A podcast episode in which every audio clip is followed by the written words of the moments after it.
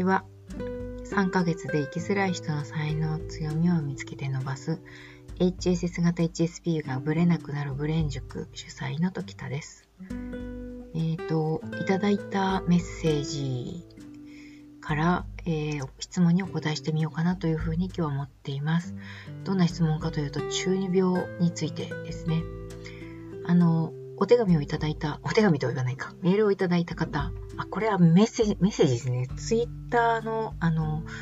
あの、ダイレクトメッセージでいただいたんですけれども、と本を出して以来、やっぱりツイッターのダイレクトメッセージいただくことがちょっと増えましたね。あんまりそのツイッター使ってなかったんですけど、徐々に私もあの、ツイッターに慣れてきましたので、えっと、ダイレクトメッセージをいただくいても、あの、対応できるようになってきたなっていう感じです。とそのご質問がですね、隠れ繊細さんの本を最近読みました。えー、日常あるある、日常あるあるなんていうコーナーありましたっけ？本の中に。日常あるあるで、え、これは何だろう？えっ、ー、と、日常あるある240、ホームページの方の話ですかね。まあ、どちらでもいいや。えっ、ー、と、日常あるあるで、中学2年の時かなりショックな出来事が起こるというふうに、えー、いう項目がありますが、なぜ隠れ繊細さんにとって中2がターニングポイントになるのでしょうか？というご質問です。えっ、と、まあ、この方によると、中2以外の時期にも人生の転機はありましたが、はい、ありますね。たくさんありますよね。っていうか、毎年人生の転機みたいなことありますよね。中2とピンポイントで言われてみると、確かに中2はいろいろな出来事があったなぁと思います。そうなんですね。あの、私、私の場合っていうのはその方ですね。その方の場合、部活を転部したり、うんまあ友人関係が変化したり、自分のアイデンティティを知る重要な機会があったり、えっ、ー、と、教師への、まあ、あの、なんですよね。良くない発言について告発したり、密告ですかね。と、それから、あの、男子の何か悪さに関して先生に伝えたりというようなことをした年なんだそうです。ですが、えーと、なぜ隠れ繊細さにとって中二がたくさんの出来事が重なりやすいのでしょうかというご質問なんですけれども、これは単なる統計データです。えーと、私自身は中二の時はあの何か出来事が重なったとか、人生に大きなそのショックをもたらす出来事があったというようなことはないので、あの、たくさんのお話を聞いていて、なるほどねと思ったのは、中1の終わりぐらいから中2にかけてが、かなりの割合で人間関係のトラブルに巻き込まれています。あの、人間関係のトラブルというのは、まあ、いわゆるいじめとかを含めてですね、いじめに遭いやすいだなっていう、遭いやすい人は遭いやすいんだなっていう年齢が中1から中2。えっ、ー、と、中1の時代、中1の段階でもすでにおとなしくなってしまっている人もいるんですね。それは小学校4年生、5年生の段階で、とご自身の振る舞いに対して周りから、えー、NG が出てくる。えっ、ー、と、あいつのやってることはおかしいとか、あの、こう、揶揄されたりとか、ちょっとこう省かれたりとかっていうようなことが起こるので、そこから周りの様子を特に見るようになるっていうようなことが起こりやすいのが、4年生の終わりくらいから5年生にかけてと、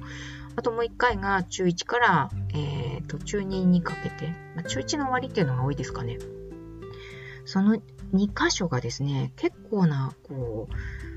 あれおかしいなって、今までの自分じゃダメなんだっていうふうに気づいて態度を変える時期みたいなんですよね。で、それが、あの、よく10歳の壁とかっていうふうに言うじゃないですか。10歳って、あの、成人式、2分の1成人式とかが行われるような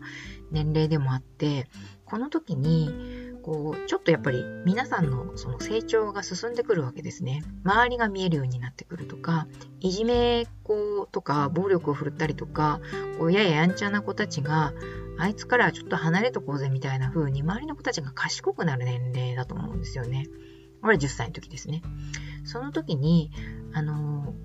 こう、HSS 型 HSP の人たち、隠れ繊細さんって、その周りのことを見ているようでいて、あの、ご自身が実際にこうぐさっと傷つかないと自分の態度を変え変えないっていう特性もどうやらあるわけです。周りのことを見ていながらそうではない、結構大事なところでそうではないっていうちょっと抜けちゃってるようなところがあるわけですけれども、それが4年生の段階で周りが急にこうちょっと大人になっていくのについていけないことがあるみたいなですね。それが中1の終わりにも起こるみたいなんですよ。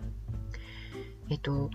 小学校から中学に上がるときって、普通に公立公立で行くと、まあ、小学校の時はみんなわーってやんちゃにしてるんだけど、中学行くとこう、ちょっと先生とか学校全体の雰囲気が変わってきますよね。それに合わせて、えっ、と、一般の方たちは、その自分の態度を少し折り目正しくするというか、外向きにするというか、社会性を持たせるようなところがあります。ですが、HSS 型 HSP はその全体的な空気の流れみたいなものにやや鈍感なのかなと思うところがあって自分自身がそのみんなが少しずつこうちょっと変わっていったっていう流れが読み取れない傾向があるようなんですね。その場合、えっと、ぼんやりしているうちに周りからあいつついてきてないぜっていう風に見られるんじゃないかなっていうのが私のこう想像、憶測ですけど、えっと、そういうこう、きっかけになるのが、中1の終わりと小4の終わりぐらいに2回来るなと思っています。どうですかね？そういう記憶ありませんかね？えっ、と、私ちょっと特殊な環境、公立ではなくて特殊な環境で、えっ、と、教育を受けてきてしまったので、その、まあ、法律って一括りに言ってしまうのはなんですけど、あの、若干違うかもしれないんですよね。そういう意味では、皆さんのお話を聞いていて、なるほどね、順繰りに意地悪って行われるのねとかっていうふうに、こう、一般の社会の洗礼を、あの、私自身は受けなかった部分もあったので、改めて聞くと、かなり、あの、小学校時代、小学校から中学校にかけて、こう、ご自身のその特性を生かすところからはだいぶ距離を置かざるを得ないような態度。要はそのおとなしくしてるってことですね。おとなしくなるっていうことをやりながら、その、チラチラっと周りを見ながら、まあ、しょうがないから周りに合わせるか、みたいな風にして、こう、目立たないように生きていくっていう術をつかまれるんだなっていうことが、セッションの中からわかるわけです特に中2に関しては、あのー、先生の態度とか、小学校の時って割とこう、野放しにしてくれるじゃないですけど、先生も多めに見てくれるところはあると思うんですが、中学に行くとなんかこう急に市内持った体育教師がいてみたいな雰囲気になるじゃないですか。実際にはそんな人はいるわけじゃないんでしょうけど、なんとなくこう、はみ出すことを許されない雰囲気がさらに強化されていく。そしてみんながそれに乗っていく。でも隠れ繊細さんはその強制されることとかがあまり好きではないから、こう、みんなにからあぶれないようには頑張るんだけれども、本質的に気持ち的にはいつもこうアウトローみたいな感じで、まあ、体だけ合わせてるけどね、見た目だけ合わせてるけどね、実際気持ちは外側にいるのよみたいな風に過ごしてしまうじゃないですか。そういう、こう、ちょっとこう、はみ出た部分を許されないようなところが、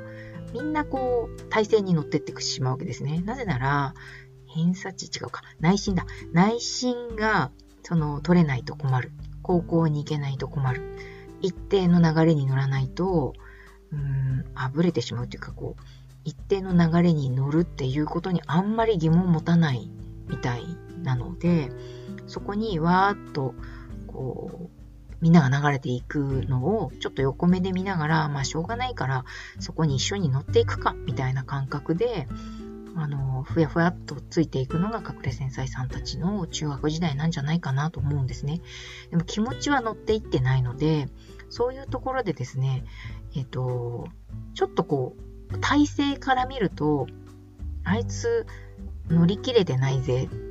的な、こう、なんですかね、はみ出しやろうかみたいなのが見えちゃうんじゃないかなと思うんです。それで、えっ、ー、と、あぶ、油される。違うな。えっ、ー、と、省かれたりとか、ちょっとあの子違うよね、みたいな風に見られたりっていうようなことが実際に、まあ、いじめとまではいかないまでも違和感を持たれたりするようなことが起こるのが週1の夏ぐらいからというふうに見ています。そしてそれが夏休みがあるので、秋になって乗り切れてない感のまま2学期を過ごしているうちに、何かのきっかけで、えっ、ー、と、外れてしまう、仲間から外れてしまうとか、あるいはこう、誰かに、お前ちょっと変わってるような的なことを言われたりとかしてショックを受けて、それ以来、ああ、もう変わってるのはダメなのかって言って、どんどんどんどんおとなしくなって、内向きに内向的にというか、なっていて、自分を見せなくなるっていうようなことが、えー、中1の終わりから起こり始めるんじゃないかなと。ひどい状態になるといじめられたりするようなことは、こよく起こるっていうことをよく聞いてますし、あの、そうなるとかなり気持ち的にも痛手が大きいと思います。まあ、トラウマっていう言葉を使っておそらくいいだろう出来事になっていくんだろうなというふうに思うんですよね。で、中2でいろいろ起こるというのはですね、えっと、周りについていけなくなるから、気持ち的に、こう、こう体勢に乗るっていうところから、ちょっとこう、ふわふわっと外に出ていってしまっている自分たち、自分の、その気持ちが乗っていけなくなるので、その余波で、中2ぐらいに、なんでしょうね、あの、衝撃的な出来事が起こりやすいんじゃないかなというふうに見ています。実際にはですね、個々で全く違うんですね、事情が。えー、それこそその、教育環境とか、学校環境とかも全く違いますし、私は中2の時はですね、非常にこう、のんびりしていたというか、あの、私大丈夫っていう風にちょっと思ってた最後の時代ですね。まあ、それ以来、あの、高校に入ってからかなり辛酸を舐めましたし、それから、あの、自分に対する自信とか全くなくなってしまったので、もがいてもがいてしょうがないっていうような、こう、その後ずっと何十年もそうなるわけですけど、ま、中2、中3ぐらいまでは、やや天下を取ってたというかですね、幸せな時代だったと思います。なので、私の話ではないですし、あのー、皆さんの話の中から出てきた中2の時に何かが起こりやすいですよっていうようなところをまとめたのが、あの、あの一文になっているということをご理解いただければと思います。まあ、もう1月も終わりましますけれども、あの、毎年ですね、なんか、今年は特別大変だったなっていうわけではなくて、なんか毎年、今年も結構いろいろあったなって思うような、えー、人生ですが、皆さんはどうでしょうね？今日のところはこんなところ。